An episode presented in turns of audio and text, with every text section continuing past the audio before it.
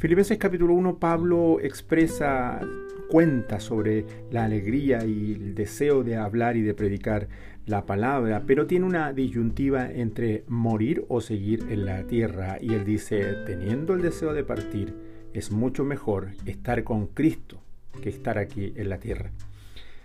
Gran parte de la población de América Latina tiene sus raíces en Europa.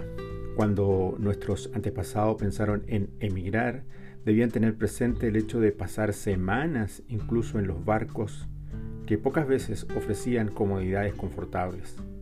Algunos pueden recordar los primeros medios de transporte no con mucha comodidad, incluso transporte de animal.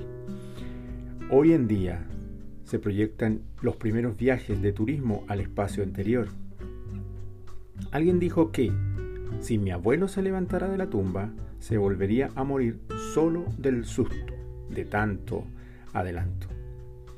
Pese a toda esta evolución en los viajes, aún no ha cambiado no es necesario hacerlo, la forma como alguien puede asegurar su viaje seguro hacia la eternidad, ventuosa con Dios en los cielos.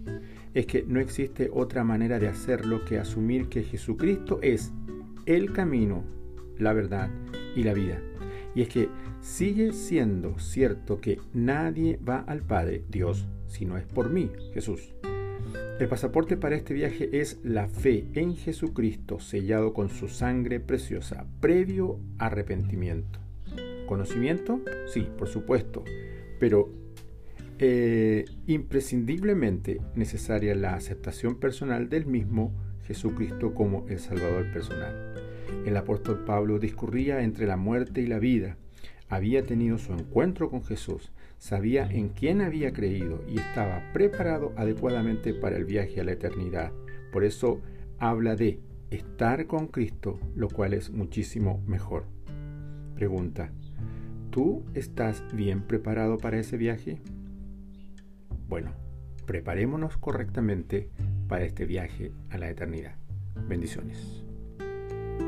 thank you